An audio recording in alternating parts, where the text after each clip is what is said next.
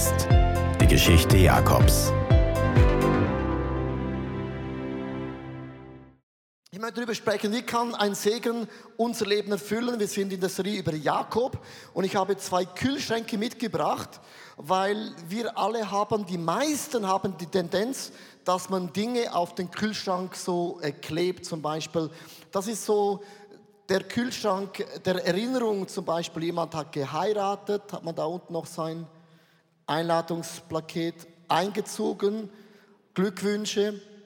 Da hat man das Kind zum ersten Mal gebadet, da hatte der Mann fast mehr Freude als das Kind. Hier das erste gute Bier. Hier sonst eine Einladung. Und wir sind immer so, dieser Kühlschrank ist ein bisschen typisch. Äh, wir haben so Dinge, wo wir uns erinnern, oder? Dann aber auch der Kühlschrank der, der Zukunft und ich habe interessant bei jemand einen Kühlschrank gesehen, da hatte ein Bild vom Matterhorn, von I Love Hamburg, äh, Decino, dann der Antilope Canyon, das ist in Amerika, das ist auch Amerika, das, das ist Italien. Und dann habe ich ihn gefragt, ja, äh, warst du da schon überall? Hat er gesagt, nee. Ich sage, wieso hast du das aufgeklebt? Weil das schaue ich jeden Tag an. Eines Tages werde ich in diesen Orten sein. Die einen Dinge haben wir aufgeklebt, das war so romantisch, das war so Vergangenheit. Und die einen Dinge, das ist so in der Zukunft, da möchten wir unbedingt hin. Und dann haben wir noch oft so, so Buchstaben, auch im Kühlschrank. Zum Beispiel Nowhere. Nowhere. Und dieses Wort müsst ihr euch merken. Gott begegnet uns nicht in diesem Kühlschrank, nicht in diesem Kühlschrank, sondern fast immer im Nowhere heißt im Nirgendwo. Und das Nirgendwo ist symbolisiert zwischen diesen zwei Kühlschränken. Da begegnet Gott unser Leben. Jakob hat so drei Segenstufen durchlebt. Ich möchte es ganz kurz mal durchgehen. Erstens, man kann dem Segen, ich habe gesagt, man kann dem Segen hinterher rennen. Jakob ist dem Segen hinterhergesprungen. Er wollte den Erstlingssegen, unbedingt das Erstlingsgeburt, äh, Erstlingsgeburtsrecht wollte er, das Doppelte. Er ist dem Segen nachgesprungen und er kam zum Onkel Laban, sah eine wunderschöne Frau, die hat ihn völlig so, hat gesagt, ich möchte sie, die Rahel. Sagt der Onkel, kann sie haben, du musst sieben Jahre arbeiten. Hat jemand von euch sieben Jahre gearbeitet für deine Frau? Siehst du, da haben wir es wieder. Jakob hat sieben Jahre gearbeitet, da kam die Hochzeit, er hat die Rahel geheiratet und dann hat er das Kleid aufgemacht und sah, Backe, das ist ja gar nicht Rahel, das ist ja Lea, die hässliche Tochschwester. Und sagte Laban, wieso hast du mich betrogen? Und jetzt kommt etwas Interessantes. Jakob war immer ein Betrüger. Das, was man sät im Leben, wird man leider meistens auch ernten. Er hat betrogen und dann wurde er betrogen. Musste er nochmals sieben Jahre arbeiten. Darum hat er zwei Frauen, 14 Jahre, zwei Frauen, hart gearbeitet. Jakob ist klassisch. Er hat immer geschaut in die Zukunft.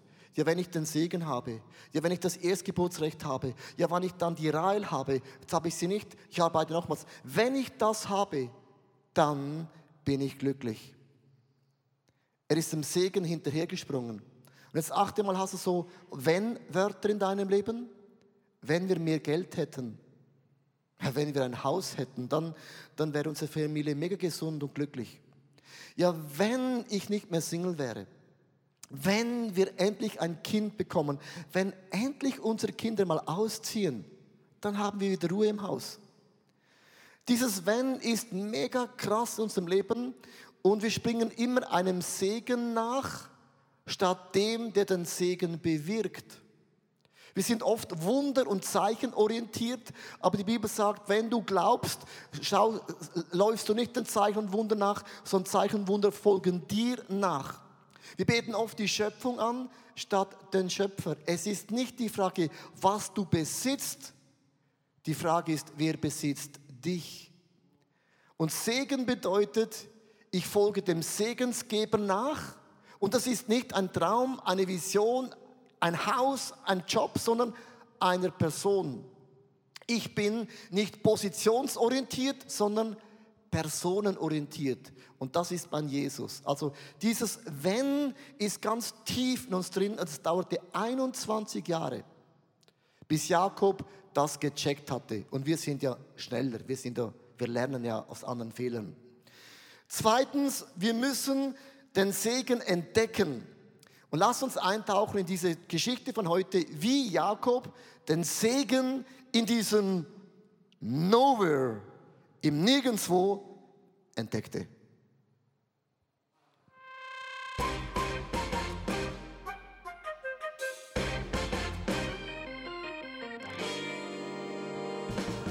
Jakob musste vor seinem Bruder Esau fliehen, da er ihm das Erbe und den Segen abgeluchst hatte. Auf seiner Flucht legte er sich irgendwo im Nirgendwo schlafen. In der Nacht sah er im Traum eine große Himmelsleiter, auf der Engel auf und abstiegen. Gott sprach zu ihm, Das Land, auf dem du liegst, werde ich dir und deinen Nachkommen geben. Und durch dich soll allen Völkern der Erde Gutes zuteil werden. Ich stehe dir bei. Ich behüte dich, wo du auch hingehst. Niemals lasse ich dich im Stich. Da haben wir mal wieder einen außerordentlichen Segen für unseren Jakob. Und trotzdem besaß er die Kühnheit, mit Gott zu dealen. Wenn er ihn versorgen und bewahren würde, dann sollte er wirklich sein Gott sein. Ach Jakob, aber genauso ist es passiert. Wo ist Gott Jakob begegnet? Im Nirgendwo. Und dieses Nirgendwo ist mega langweilig. Dieses Nirgendwo hat nicht mal einen coolen Namen. Lasst uns dieses Nirgendwo miteinander entdecken, überlegen, wo bist du im Nirgendwo in deinem Leben? Jeder hat einen Bereich, da bist du nirgendwo. Und, und, und wir erleben oft Gott da nicht. In 1. Moses 28, Vers 10 heißt, Jakob verließ Beersheba. Dieser Kühlschrank ist Beersheba. Das ist deine Vergangenheit. Er macht sich auf den Weg nach Haran. Haran, da bist du noch nicht, aber da gehst du hin. Also da willst du nicht mehr sein, aber da bist du auch noch nicht. Als die Sonne unterging, blieb er an dem Ort, wo er gerade war, um zu übernachten. Das heißt, er war zwischen so zwei Kühlschränken, irgendwo dazwischen. Und ich habe gegoogelt, von Beersheba nach Haran sind das 600 Kilometer. Das Problem ist, wir leben in einer sehr modernen Welt. Du denkst, ja, das ist eine Flugstunde. Nach, du fliegst nach oben, trinkst einen Kaffee und er landet wieder. Hast du ein E-Bike, ist es eine Tagesreise. Ein schnelles E-Bike. Zu Fuß sind das wochenlange Schritt für Schritt der nächste Schritt. Schritt für Schritt der nächste Schritt. Wandern ist mega langweilig, weil du machst Schritt für Schritt der nächste Schritt. Da ist er nicht mehr und da will er hin. Und wo ist Gott in der Geschichte? Möchte euch mitnehmen in diese Wanderung von 600 Kilometern, wie sich das anfühlt.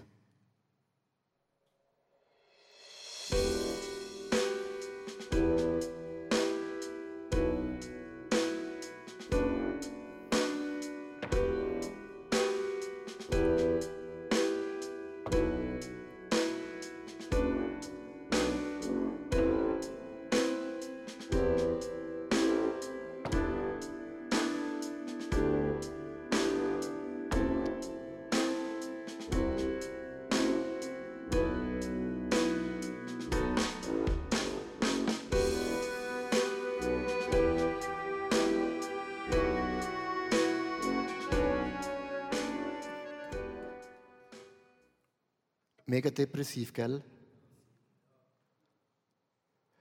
Ich habe bewusst diese Stimmung ausgewählt, weil unser Alltag fühlt sich genau gleich an.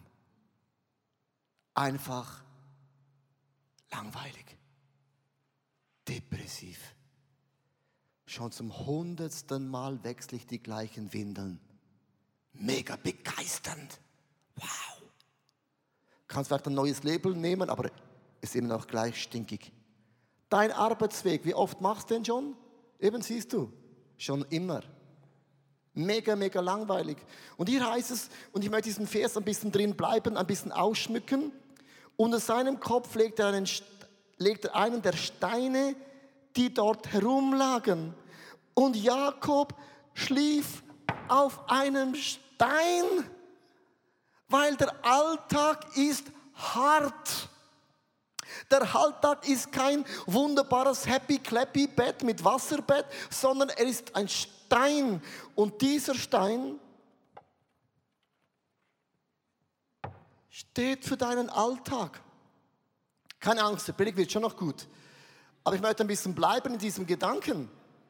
Der Alltag ist, ist mühsam. Und ich möchte diesen Vers lesen in Vers 15. Da sagt Gott in seinem Alltag, und jetzt nimm deinen Alltag, der Alltag, den du nicht mehr magst, du die Schnauze voll hast. Nimm dieses Bild, wo du jetzt drin bist. Da sagt Gott in seinem Alltag, ich stehe dir bei in deinem Alltag, in deinem Nowhere. Ich behüte dich in deinem Alltag, in deinem Nowhere. Wo auch immer du hingehst, deinem Alltag, in deinem Nowhere. Ich bringe dich heil wieder in dieses Land zurück, in deinem Alltag, in deinem Nowhere. Niemals lasse ich dich im Stich, in deinem Alltag, in deinem Nowhere. Ich stehe zu meinem Versprechen in deinem Alltag, in deinem Nowhere. Das ich dir gegeben habe in deinem Alltag, in deinem Nowhere. Wo begegnet Gott dir? Vers 16. Jakob erwachte, entsetzte blickte sich um, in Beersheba bin ich nicht, in Haran bin ich nicht, wo bin ich dann? Tatsächlich, der Herr wohnt hier. Und ich habe es nicht gewusst. Was nicht gewusst? Er hat es verdrängt. Weißt du, wo Gott wohnt? Nicht in deiner Vergangenheit. Nicht in deiner Zukunft. Und wir sind unsere Gedanken fast immer in der Zukunft. Ja, wenn ich diesen Job, dieses Haus, diese Frau, diesen Mann, Kinder, Kinder weg, Haus, Auto, immer irgendwo. Gott wohnt nicht in deiner Zukunft. Gott wohnt in deinem Alltag. Und Jakob sagt, ja, und ich habe es nicht gewusst. Er hat es verdrängt, weil der Alltag fühlt sich nicht sexy an. Der Alltag, das sind Routine, Dinge, die man einfach machen muss. Man, irgendjemand muss das Haus reinigen. Irgendjemand, wir hatten gestern eine interessante Diskussion bei unserer Familie, hat einer meiner Söhne gesagt, ich putze doch nicht das Klo. Er hat gesagt, ja, wer macht denn das? Ja, für das könnte man Leute anstellen. Dann habe ich gesagt, ja, könnte man schon. Woher hast du das Geld? Ja, kann man verdienen. Verstehst du? Weil Klo zu reinigen ist ein Alltag. Ich habe nicht gewusst, dass Gott da wohnt, wo ich das Klo putze. Das wissen wir nicht und vielleicht haben wir es verdrängt. In Vers 17 bis 19, wie furchterregend. Was ist furchterregend? Dein Alltag. Das macht mir Angst. Mir macht nicht Angst heute. Heute ist mega cool bei euch. Super Stimmung, ihr seid hier, alle gut gelaunt, alle positiv. Das macht Spaß. Morgen, Montag in der Schweiz, schlimm. Der Alltag ist dieser Ort. Hier ist die Wohnstätte Gottes und das Tor zum Himmel.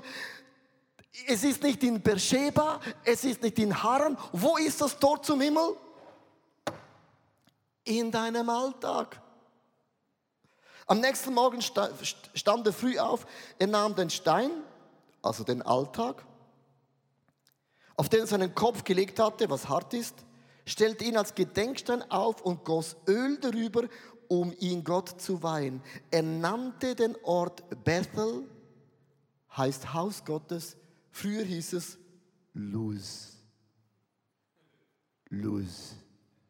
Wie heißt sein Alltag? Luz. Lose steht für Loser will. Lose. Klo zu reinigen ist lose. Windeln zu wechseln ist lose, lose. Auto, Pneus zu montieren ist lose, lose, lose, lose. Was ist ein Lose? Jeder hat ein Lose.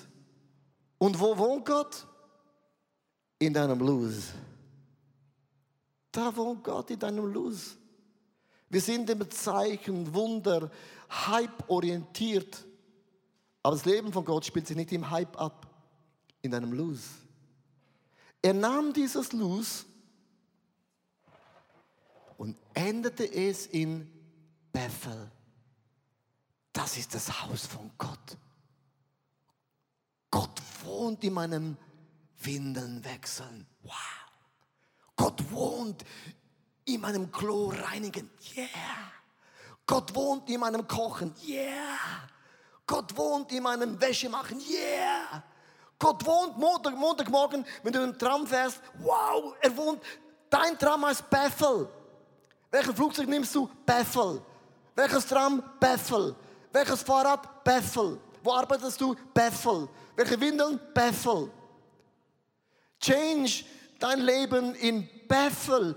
Im Alltag, in diesem Nowhere, ändere es in Bethel. Das ist das Haus von Gott. Und ich habe gar nicht gewusst, dass die Präsenz und Gegenwart von Gott in meinem Windelwechsel drin ist. Diese Woche haben mich zwei Familien gefragt, vermutlich weil unsere Kinder schon älter sind, aber plötzlich das zu sagen, wie, wie, wie, wie erziehst du deine Kinder, wenn sie nicht so tun, wie du willst? Habe gesagt, das ist eine mühsame Frage. Ich habe es nie geliebt, bis heute meine Kinder zu korrigieren. Du stehst immer als ein, als einen bösen Vater da, weil sie verstehen es nicht. Erst wenn sie 30 sind, sagen, oh danke Vater, warst du streng mit mir. Das ist aber dann 25 Jahre später. Musst aber echt Geduld haben. Im Moment, wo du Kinder erziehen willst und darfst, habe ich das nie als einen Segen empfunden. Ich fand es immer mega gemein, wieso muss ich der böse Vater jetzt sein? Nur weil meine Frau jetzt gerade nicht mehr will. Verstehst du? Ein vielleicht mal streng zu sein in der Kindererziehung ist Bethel. Das ist das Haus von Gott. Da legst du Wert hinein, die du in Haran und Beersheba nicht hineingelegt hast. Es heißt hier weiter, Vers 1. Mose 35, Vers 1. Gott sprach zu Jakob, mach dich auf und zieh wieder nach Bethel, bleib dort und baue mir einen Altar, denn an diesem Ort bin ich dir erschienen, als du auf der Flucht vor deinem Bruder Esau warst. Mit anderen Worten, wir müssen immer wieder zurück zu diesem Bethel. Wir haben immer die Tendenz, unsere Gedanken schon ein Haran zu sein. Wir sind ja alles Harans. Geh zurück nach Bethel, baue dir einen Altar in deinem Alltag. Und die ganze Bibel von Alten bis zum Neuen Testament, alle Feste von Gott hat eine Botschaft. Erinnere dich in eurem Alltag, da bin ich mit euch, da bin ich bei euch, da bewirke ich Wunder. Lasst uns drei Gedanken anschauen, wie wir diesen Segen auch kultivieren können. Erstens Erinnerung. Erinnere dich immer daran, Vers 3. Wir gehen jetzt nach Bethel, dort will ich den Gott einen Altar bauen, denn er hat in der Not meine Gebete erhört während meiner ganzen Reise, das heißt in 21 Jahren, bis hierher hat er mir immer geholfen. Baue dir einen Altar in deinem Leben. Einen Altar zu Hause, das kann ein Bild sein, ein Gegenstand, etwas, wo dich jeden Tag daran erinnerst, dass dein Alltag in deinem Nowhere, da ist das Haus von Gott. Da ist der Segen von Gott greifbar. Als Noah in der Arche war, sind sie 150 Tage getrieben auf dem, auf dem Wasser. Getrieben. In diesen 150 Tagen hatte Noah immer die Frage, ja, wann sind wir da? Ja, wann sind wir da? Wann sind wir da? Und eines Tages sagte Gott zu Noah, das gleiche wie zu Jakob, das gleiche zu dir und mir. Gott sagte zu ihm, erinnere dich an mein Versprechen. Wenn du die Windeln wechselst, Dinge tust, die sind öde, erinnere dich daran, dass genau da ist Gottes Gegenwart. Ich möchte euch eine ganz, ganz ehrliche Geschichte erzählen und ich habe mir lange überlegt, ob ich das erzählen soll, weil äh, es, sind relativ viele Leute, die das dann auch sehen, hören, darüber diskutieren, aber ich habe ja die Wahl zu wählen. Ich habe diese Woche zum ersten Mal, hatte ich mir Sorgen gemacht, ob wir wirklich diese 4,9 Millionen zusammenbringen. Und jetzt kommt der Sommer, da gehen Leute in den Urlaub und da habe ich gehört, der geht dahin und der geht dahin und das. Da habe ich gedacht, Gott, also wie sollen wir das Geld zusammenbringen? Wir sind jetzt ein bisschen über der Hälfte, aber äh, man sagt oft, die, letzten, die letzte Million ist die schwierigste Million. Und ich habe mir mega Sorgen gemacht. Also so zwei Tage. So ein bisschen so depressiv, los, los.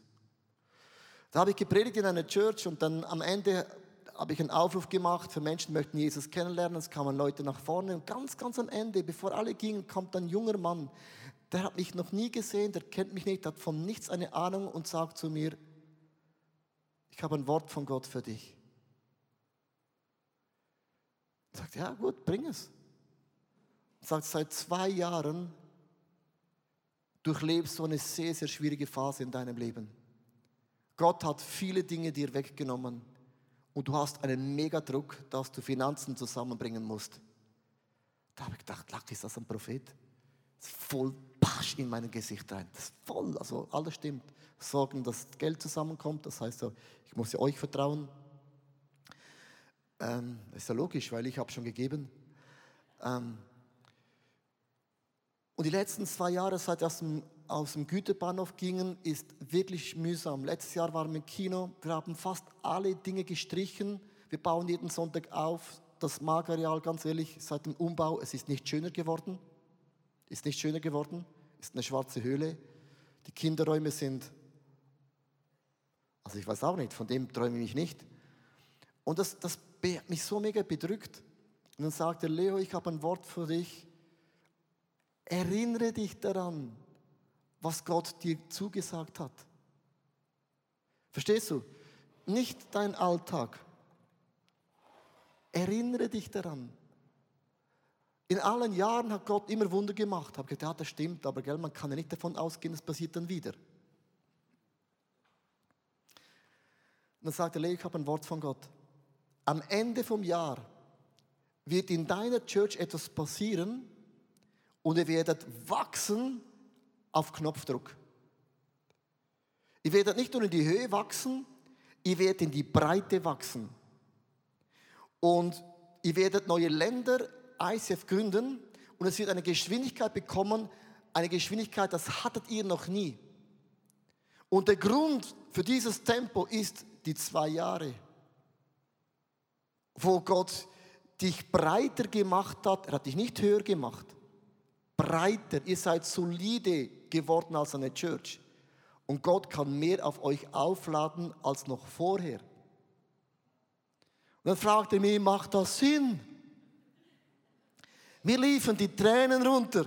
Hab gesagt, du hast keine Ahnung, was du da sagst. Ist, jedes Wort ist genau, weil Ende Jahr ziehen wir in den Wendpark ein. Und hatte von dem keine Ahnung.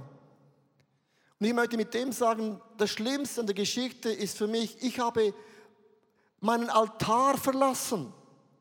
Ich habe mein Bethel verlassen. Ich habe Sorgen zugelassen. Wird das funktionieren? Und Gott ist mir begegnet im Nirgendwo durch eine Person, die ich nicht mal kenne. Um mir zu sagen, Leo, erinnere dich daran, dass in deinem Alltag ist der Himmel offen in deinem Alltag, bewirke ich Wunder. Erinnere dich daran. Dann sagt Jakob zweitens, es kommt eine Dankbarkeit. Vers 11. Ich habe es nicht verdient, dass du so viel für mich getan und immer wieder deine Versprechen eingehalten hast.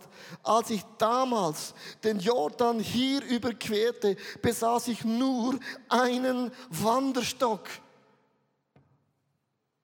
Ich war, hatte nichts. Und dann sagt Jakob, Und nun komme ich mit zwei großen Herden an.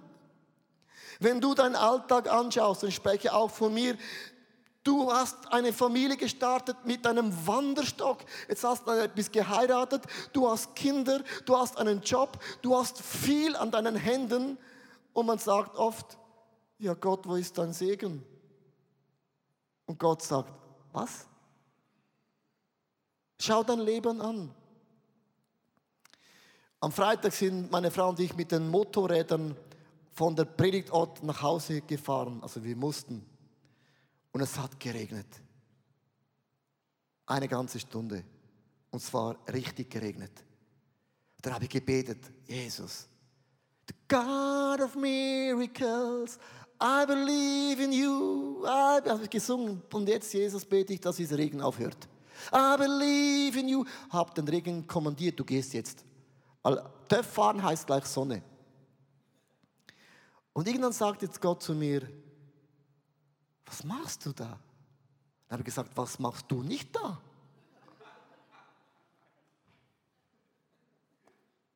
Leo, Regen ist Segen. Und du betest immer für etwas, und jetzt achte, wenn es aufhört zu regnen, dann bin ich ein glücklicher Motorfahrer. Du hast immer irgendetwas, was du beten musst. Aber so wie es jetzt ist, ist man nicht zufrieden. Und dann sagte Gott zu mir dem Motorrad, jetzt denke eine Stunde darüber nach, was du alles hast. Uh, da war ich beschämt. Nur schon, dass ich in der Schweiz wohne, müsste auf die Knie fallen und weinen. Weil das ist der Vorhof vom Himmel.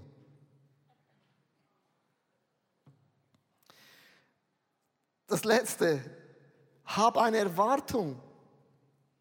Erinnere dich daran, sei dankbar und habe eine Erwartung. Mit der Erwartung möchte ich Folgendes erklären. Was erwartest du jetzt in deinem Alltag? Das Manna-Brot im Alten Testament konnte man nicht aufsammeln, bewahren für gestern. Man konnte auch nicht so viel sammeln für morgen es ist verfault. Das Mannabrot war immer für einen Tag. 40 Jahre war die Botschaft von Gott, ich genüge für einen Tag. Ich genüge für deinen Alltag.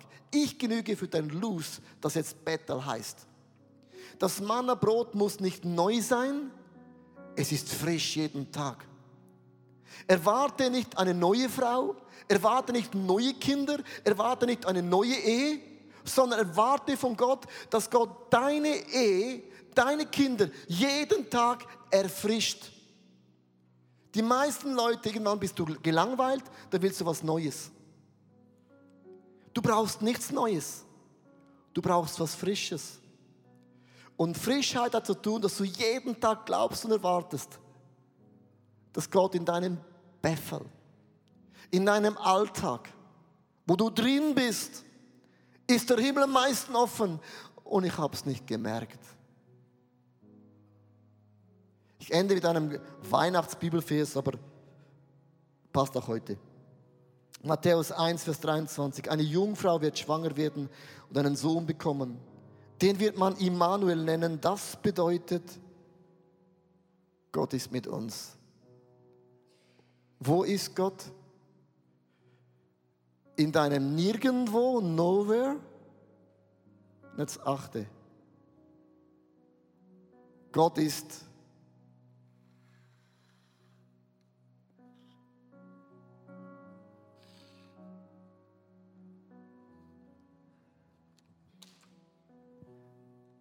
Gott ist now here. In deinem Nowhere, in deinem Nirgendwo, ist Gott jetzt hier. Wo ist Gott? Jetzt hier. Now here. Windeln wechseln? Now here. Kochen? Now here.